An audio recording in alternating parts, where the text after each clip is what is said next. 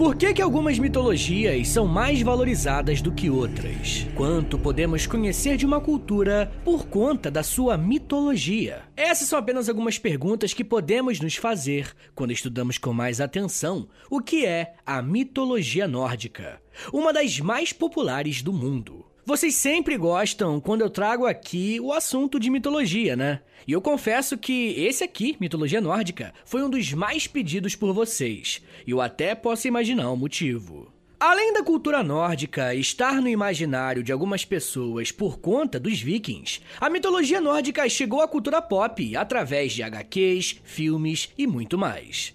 E você muito provavelmente já deve ter escutado o nome do Thor, do Loki e do Odin. Mas além de serem personagens da Marvel, eles também são divindades nórdicas que compõem essa mitologia tão interessante. E além de conhecermos mais a fundo a origem e as características dessa mitologia, nós vamos poder comparar o quanto a cultura pop usou do material histórico dessa mitologia. Por mais que alguns personagens dessa mitologia sejam muito populares, a verdade é que nem todos conhecem bem esse conjunto de crenças muito menos quem são esses tal de nórdicos. Antes de falarmos especificamente da mitologia, precisamos entender de quem que a gente está tratando. Quando usamos o termo nórdico, estamos nos referindo aos povos que viviam na região da Escandinávia. E talvez esse seja um nome diferente para você. Mas se levarmos para os países que existem hoje nessa Escandinávia, estamos falando do território da Dinamarca, Noruega, Suécia e Islândia. Porém, quando essa mitologia foi desenvolvida e creditada como a crença da região, esses países não existiam. Os povos que formaram a Escandinávia foram os vikings e os povos germânicos. Os povos germânicos tiveram relação com muitos outros povos, como por exemplo os romanos, que inclusive a sua união formou um novo governo, o Sacro Império Romano Germânico. Mas os vikings também tiveram contato com muitas outras culturas. E, inclusive, existe uma teoria muito aceita hoje em dia de que os vikings chegaram na América entre os séculos 10 e 11, ou seja, bem antes de Portugal e Espanha. E esse assunto é muito interessante e eu vou falar mais sobre ele no episódio exclusivo para os apoiadores dessa semana, beleza? Então, se você quiser ouvir esse episódio e os outros mais de 100 episódios exclusivos que já tem lá no Apoia-se, é só assinar apoia.se barra História em Meia Hora, porque além de você receber um monte de conteúdo exclusivo, você também ajuda o meu trabalho a continuar de pé. Bom, agora que você já sabe de qual região do mundo que nós estamos falando, vamos adentrar com mais profundidade nas características e na história da mitologia nórdica. Existem dois tipos de fontes que tratam da formação dessa mitologia: as fontes orais, que tratam da tradição dos povos da Escandinávia, e algumas fontes escritas, que documentaram algumas histórias que antes ficavam apenas na oralidade. Se você é um ouvinte mais antigo do podcast, você sabe que as tradições orais são extremamente importantes para o desenvolvimento não só das mitologias, como também de uma série de civilizações. Essas tradições orais da Escandinávia começaram a ser registradas por volta do século 12 e 13. E duas das fontes mais conhecidas desse período são a Eda em prosa e a Eda em verso. Podemos dizer que esses são os principais livros que tratam a respeito da mitologia nórdica. A Eda em prosa, conhecida também como Eda de Snorri, foi escrita por um historiador, poeta e político islandês chamado Snorri Sturluson no século XIII. Como eu disse, esse livro é um registro escrito de todas as lendas que já circulavam nas tradições orais. E vou falar mais sobre essa fonte, mas eu preciso te dar um aviso. A partir de agora, os nomes vão ficar bem complicados. E é provável que a minha pronúncia não seja no nórdico antigo. Mas, gente, eu tô falando português, tá? Pelo amor de Deus. Muita gente gosta de me cobrar pronúncia e tudo mais, mas eu tô falando uma outra língua. Então é claro que eu vou falar da forma que eu tô lendo aqui, né? E eu acho que falar como eu leio também ajuda muitas pessoas que também não conhecem a língua nórdica antiga a pesquisarem sobre o assunto e assim aprenderem mais. Mas enfim, gente, a Eda em Prosa é um livro que pode ser dividido em três partes principais. A Gilfagning, que é a parte em que a criação do mundo é narrada, junto com a criação dos próprios deuses nórdicos, os relacionamentos que essas divindades têm até a chegada do Ragnarok, que seria uma espécie de fim do mundo. A segunda parte desse livro se chama Skaldskapar Mal, e eu falei, né, eu avisei que os nomes são complicados. e, bem, essa parte faz um registro poético das ações dos deuses. E por fim, a terceira e última parte do livro é a Ratatal, que é uma sessão escrita pelo próprio Snorri Sturluson, onde ele faz um apanhado mais técnico a respeito das características dos poemas nórdicos. Como toda mitologia, os nórdicos tinham uma interpretação própria de como que o mundo se formou. E para essa mitologia, no início dos tempos só existia o vazio primordial, chamado de Ginnungagap. A única coisa que existia nesse vazio era o gelo. E aqui é interessante notar como que a geografia da região ajudou a influenciar diretamente a forma que os povos germânicos e os vikings lidaram com as suas crenças sobre o começo do mundo. Essa relação entre vazio e gelo é quebrada quando o fogo entra na história. E através do encontro do gelo e do fogo, um ser primordial surge. Esse ser passa a ser chamado de Ymir, e é um gigante que foi gerado a partir do vapor que condensou do gelo após o encontro com o fogo. Ymir era a única criatura no universo, mas tinha capacidade de se reproduzir sozinho. Certo dia, Ymir estava dormindo e ele começou a suar. Quando as suas gotas caíram do seu corpo, ele começou a dar vida a outros gigantes, que em seguida foram conhecidos como seus filhos. Esses gigantes foram chamados de Gigantes de Gelo. Esse relato de Ymir e dos gigantes é muito importante, porque vai ser a partir dele que seremos apresentados a um personagem muito valioso para a mitologia nórdica. Eu tô falando de Odin. Dois desses gigantes de gelo, chamados de Bor e Bestla, se reproduziram e tiveram três filhos: Odin, Vili e Ve. Só que essa nova família queria ser mais poderosa do que o próprio Ymir, e por isso se juntaram e traçaram um plano para matar o gigante primordial. A família venceu o gigante e o matou sem misericórdia. E como Ymir era um ser extremamente poderoso, o seu corpo foi usado para a criação do mundo. Ymir foi esquartejado e cada parte deu origem a uma região, como a terra, o mar, o céu e o seu sangue representando os rios e oceanos. Odin e seus irmãos vão usar o corpo do gigante primordial para criar o mundo. Na verdade, eu falei errado. Eles criaram diversos mundos. Uma das coisas mais comuns que podemos observar nas diversas mitologias que já conversamos aqui no podcast é que cada uma delas tem uma visão de como que o mundo foi criado. Quando trabalhamos alguns conceitos, costumamos chamar isso de cosmogonia. E o diferencial da mitologia nórdica é que aqui vemos a criação de nove mundos que são completamente diferentes entre si, mas ao mesmo tempo estão interligados. Na mitologia nórdica, não existe uma indicação específica a respeito de quem criou os nove mundos. O que nós sabemos é que esses mundos foram criados a partir da guerra entre os deuses e o Ymir, o gigante que acabou perdendo e os deuses usaram seu corpo para ajudar na construção dos mundos. Por mais que exista essa lacuna na mitologia, muitos costumam atribuir a criação dos nove mundos a Odin, por ele ter sido um dos grandes responsáveis por ter vencido o gigante primordial. Entre esses mundos que foram criados, temos o mais importante, que é Asgard. E esse é o reino dos deuses, onde as divindades nórdicas habitam e se relacionam no palácio de Valhalla. E se você quiser fazer uma espécie de conexão entre diferentes mitologias, você pode até comparar Asgard com uma espécie de Monte Olimpo da mitologia grega. Além de Asgard, um outro mundo muito importante é Jotunheim, o reino dos gigantes, que são criaturas poderosas e inimigas dos deuses. Deuses e gigantes não são as únicas criaturas mágicas que compõem a mitologia nórdica. Ainda temos os Alfheim e os Svartalfheim, olha o nome, né? Que são os reinos dos elfos. O Alfheim está ligado aos chamados Elfos de Luz, que são criaturas harmoniosas e associadas à luz, enquanto o Svartalfheim está ligado aos Elfos Escuros, conhecidos por serem especializados em criarem metais preciosos. Um outro mundo que acaba mostrando uma espécie de diversidade de criaturas dentro da mitologia nórdica é Nidavellir, um reino de anões que são especialistas em produzir objetos mágicos. Ainda temos Midgard, que seria o mundo dos humanos, sendo localizado no centro do universo, e esse é um mundo cercado pelo mar.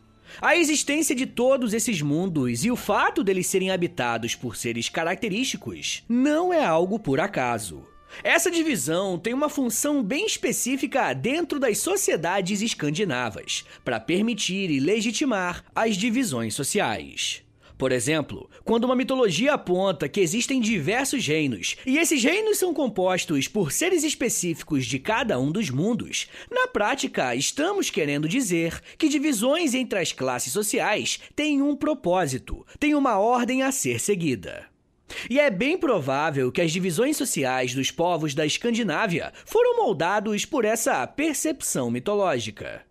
Mas existem ainda outros dois mundos que são muito importantes para as narrativas mitológicas. Helheim é o reino dos mortos, onde quem governa essa região é a deusa Hel, que é responsável por receber todas as almas após a morte.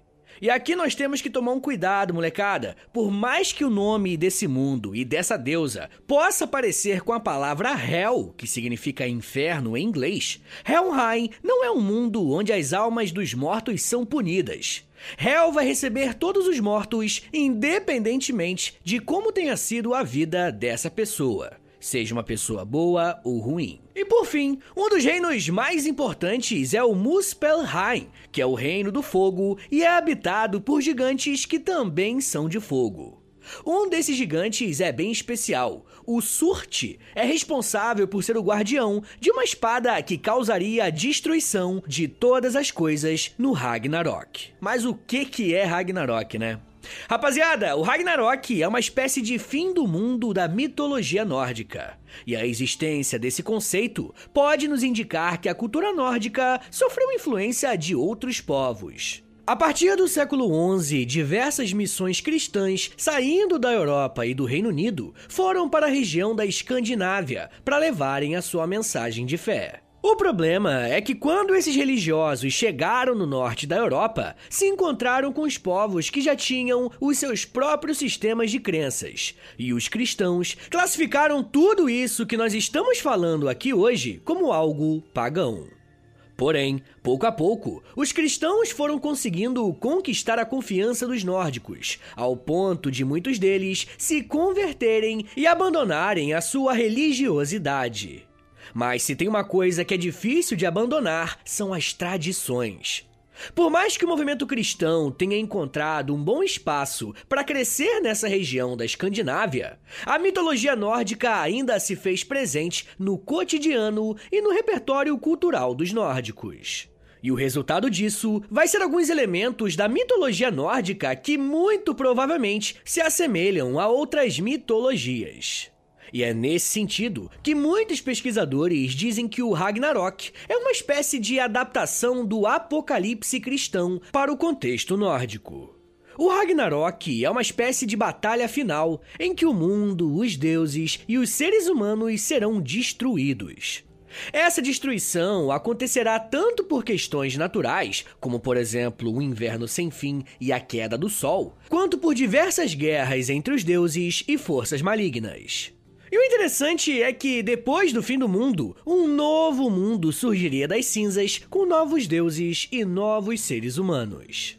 A mitologia nórdica pensa o mundo através de uma espécie de renovação, tanto dos mundos como dos próprios deuses. E falando neles, eu quero te apresentar quais são os principais deuses, suas características e como que eles foram retratados nos últimos anos pela cultura pop. Mas me dá um minutinho aí, tá, gente? Que daqui a pouco a gente volta e eu falo um pouco mais sobre guerras, martelo mágico, empatia, oprimidos e vingança.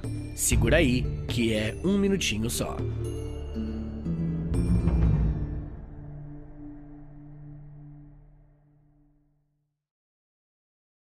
Pessoal, eu queria pedir um favor que vai ajudar muito o meu trabalho e não vai custar nada para vocês.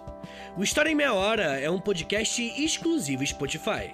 E para essa parceria continuar sendo frutífera, os números são importantes. Por isso eu queria te pedir para clicar em três coisinhas aí no seu Spotify. Primeiro, nas estrelinhas. Dá cinco estrelinhas aí pra gente na avaliação, por favor, porque a avaliação é o que mais ajuda o podcast a chegar em outras pessoas. Segundo, já aproveita e clica em seguir. E se você quiser receber no seu celular um aviso de quando tem episódio novo, clica também no sininho. Mas claro, só se você quiser. Obrigado de coração pela ajuda e continue com o episódio.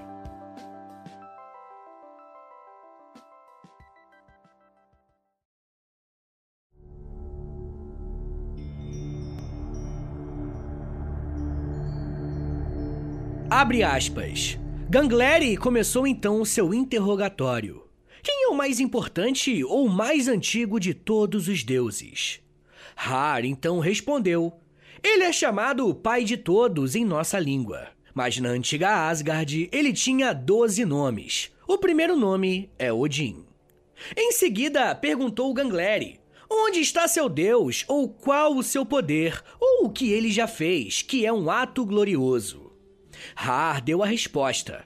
Ele vive em todas as épocas e governa todo o seu reino, e dirige todas as coisas, grandes e pequenas.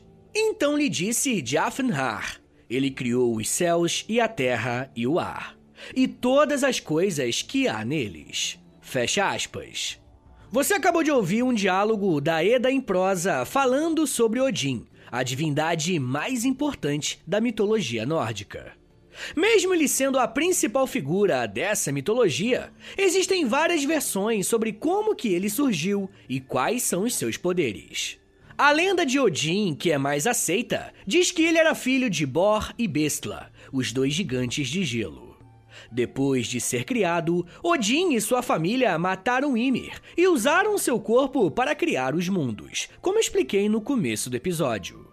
Depois que esse trabalho foi feito, Odin se tornou o protetor dos deuses e era o principal responsável por garantir a segurança de Asgard.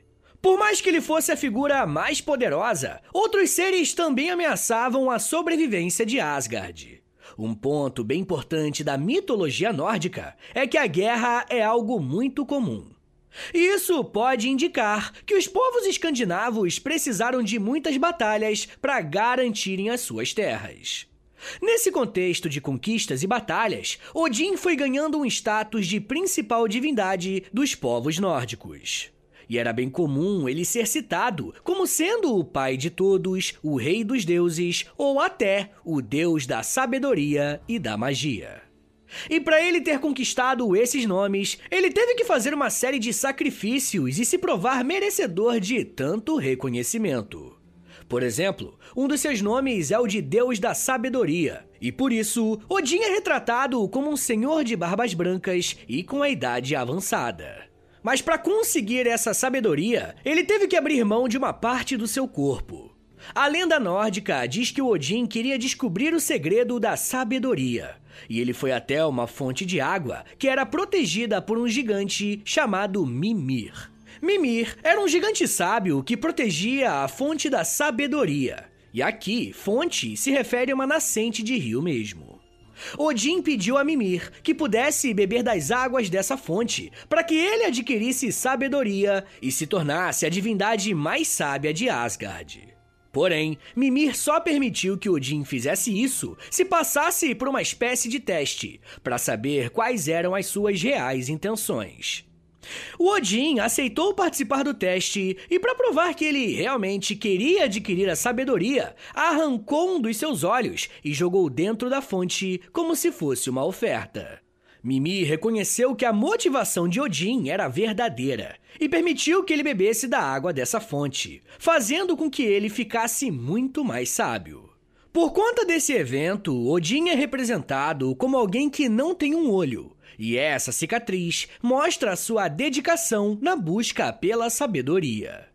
Mas na mitologia nórdica, a sabedoria não estava ligada apenas ao fato de Odin dar bons conselhos ou algo do tipo. A sabedoria também estava ligada ao fato de que ele teria conhecimento pleno da prática da magia. Uma outra utilidade da sabedoria de Odin era para compreender as runas. E as runas são um sistema de escrita antigo usado pelos povos germânicos e vikings. Só que essa linguagem também foi inserida dentro da mitologia nórdica, com elementos mágicos. Cada runa tinha um significado simbólico, que poderia ser lido para invocar algum tipo de força sobrenatural. Na prática, isso queria dizer que, para uma divindade usar poderes mágicos, era preciso ter conhecimento das runas e saber lê-las. Dentro da mitologia, as runas tinham uma série de funções, desde magias para ganho de poder, mas também poderia ser invocada para adivinhação, cura de algum ferimento, proteção contra algum espírito e também poderiam ser invocadas no meio de uma guerra. E esse uso na guerra era frequente, e as marcas recebiam marcações de runas para dar um poder específico a certas armas. Quando Odin adquire a sabedoria para ler e interpretar todas as runas, ele passa a ensinar magia para outros deuses. Ou seja, na prática, ele se tornou a própria fonte de sabedoria e de busca pelo poder. Além dessa identificação de Odin com a sabedoria e a magia, ele também é bastante retratado como o deus da guerra. Por mais que ele seja representado como um idoso, ele é extremamente poderoso e conhecido como um guerreiro implacável. Durante as batalhas, Odin é o líder daqueles guerreiros que são mortos durante a luta, conhecidos como Einherjar. Pouca gente sabe disso, mas o Odin é o governante dos mortos, que depois de morrerem, acabam morando em seu reino chamado Valhalla. Os únicos mortos que recebem a autorização para viver com Odin são aqueles que demonstraram honra e coragem no momento da sua morte.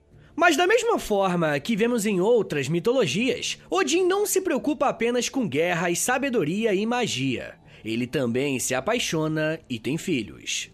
Odin vai se relacionar com Fjordin e com ela eles geram o seu filho Thor.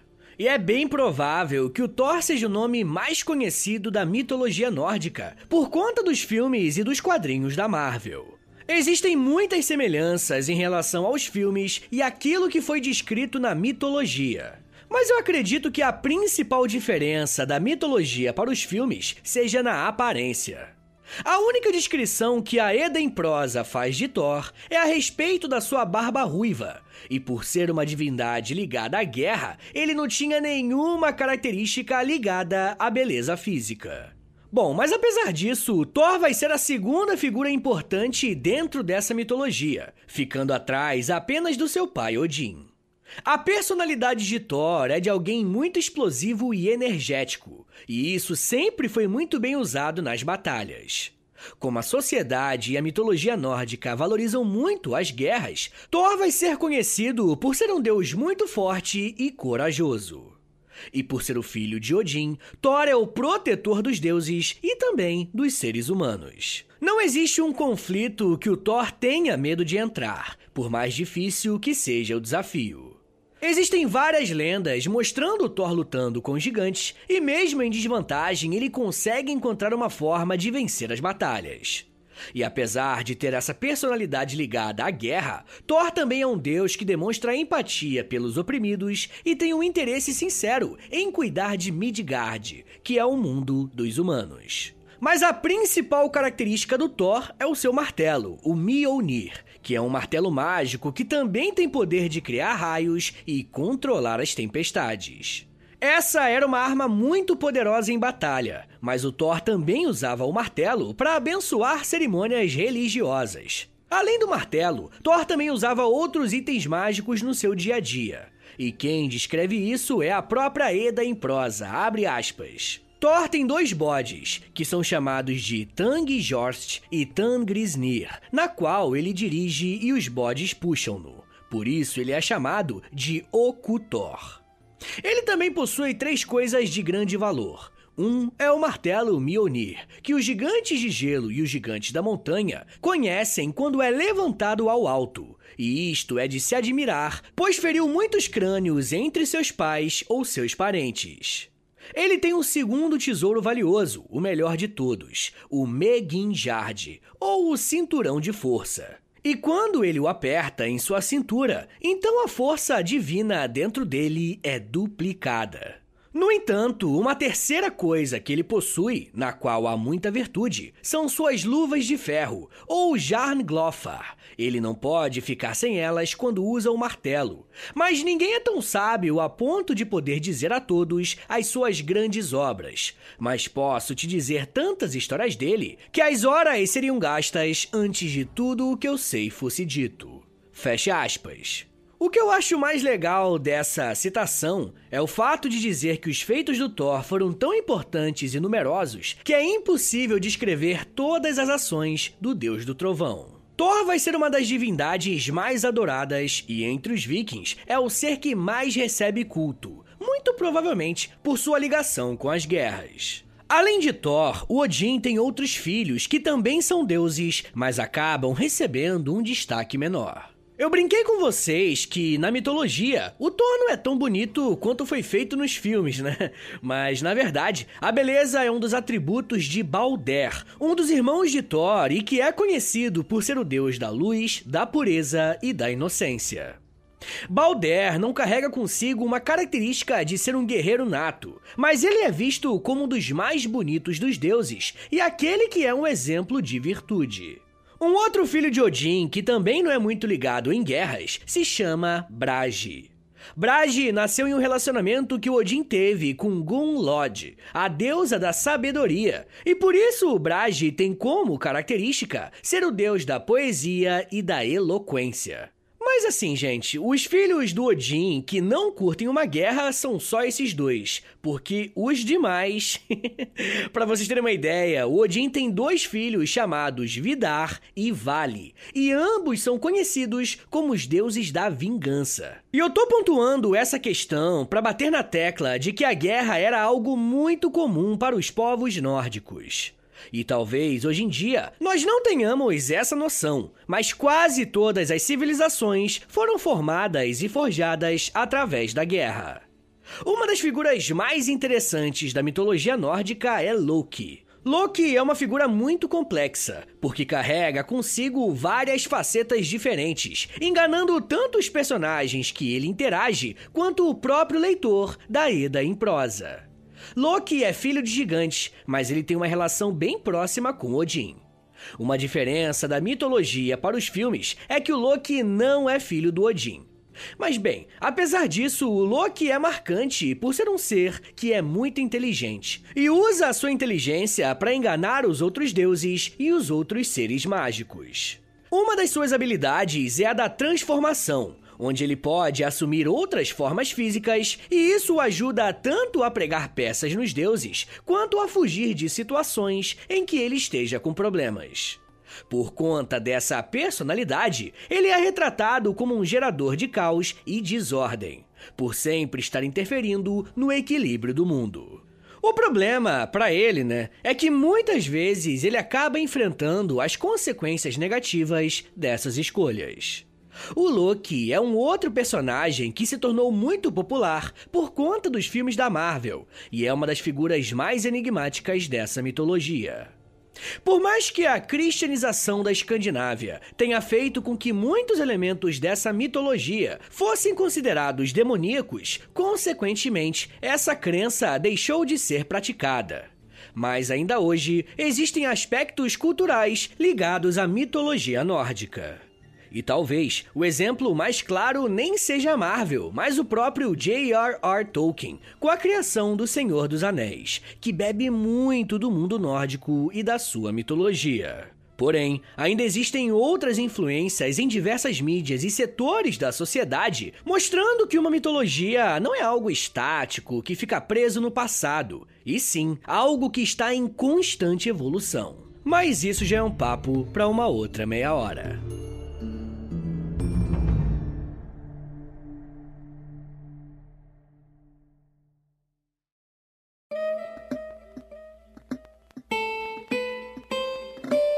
Senhores, muito obrigado por terem vindo até aqui. Meu nome é Vitor Soares, eu sou professor de História e você acabou de ouvir uma História em Meia Hora.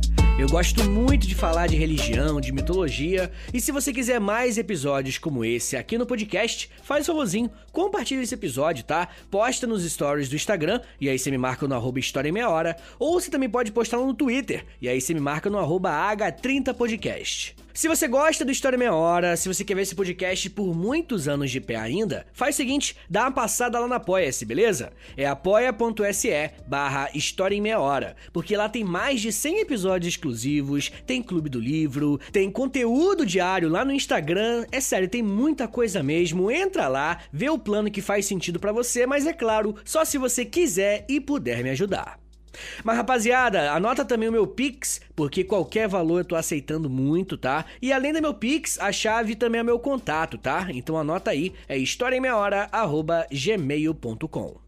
Rapaziada, o História Meia Hora tem a parceria com a Loja, é L-O-L-J-A, Loja. Entra no site deles, loja.com.br, digita História Meia Hora, que você vai ser transportado para nossa lojinha. E na nossa lojinha tem moletom, tem, tem blusão, tem camiseta, tem camisa regata, tem vários produtos e tudo original do História Meia Hora, tá? Você vai ver que as estampas não tem mais nenhum lugar da internet, tá bom? E além de você ficar gatão e gatona com umas estampas com temáticas históricas, né? Até meio engraçadinhas também, você também ajuda o meu trabalho, tá bom? Então dá uma passada lá, loja.com.br. Uma outra coisa que eu vou te pedir, mas isso aqui não custa nada, vai custar um minutinho na tua vida, é o seguinte: entra no perfil do História em Meia Hora, aí no Spotify, tá ligado? Entra aí, depois você clica nas cinco estrelinhas, porque você pode avaliar o podcast, clica em cinco estrelinhas, por favor, depois clica em seguir e por último clica no sininho, que o sininho vai enviar uma notificação pro seu celular quando tiver episódio novo do História em Meia Hora. Rapaziada, eu também quero te convidar para conhecer o meu outro podcast de história, é o História pros Brother, beleza? Ele também tá aqui no Spotify e é só digitar História pros Brother que você vai conhecer o meu trabalho com o Alexandre Níquel. É um podcast de história, né? Como você pode ver no nome, mas também pelo nome você pode perceber que ele é meio engraçadão, tá ligado? Ele é mais de humor do que de história. Então, se você quiser dar uma risadinha com uma temática histórica no fundo, entra lá e pesquisa História pros Brother, beleza? Então é isso, gente. Me siga nas redes sociais é arroba no Twitter, no Instagram e no TikTok. Eu tô quase todo dia lá no TikTok fazendo um videozinho educativo de um minutinho só, tá bem legal. Entra lá, curte, é, comenta alguma coisa, comenta um emoji qualquer, uma palminha, tá mais do que ótimo que ajuda engajando, tá bom? É isso, gente. Muito obrigado, um beijo, até semana que vem! E valeu!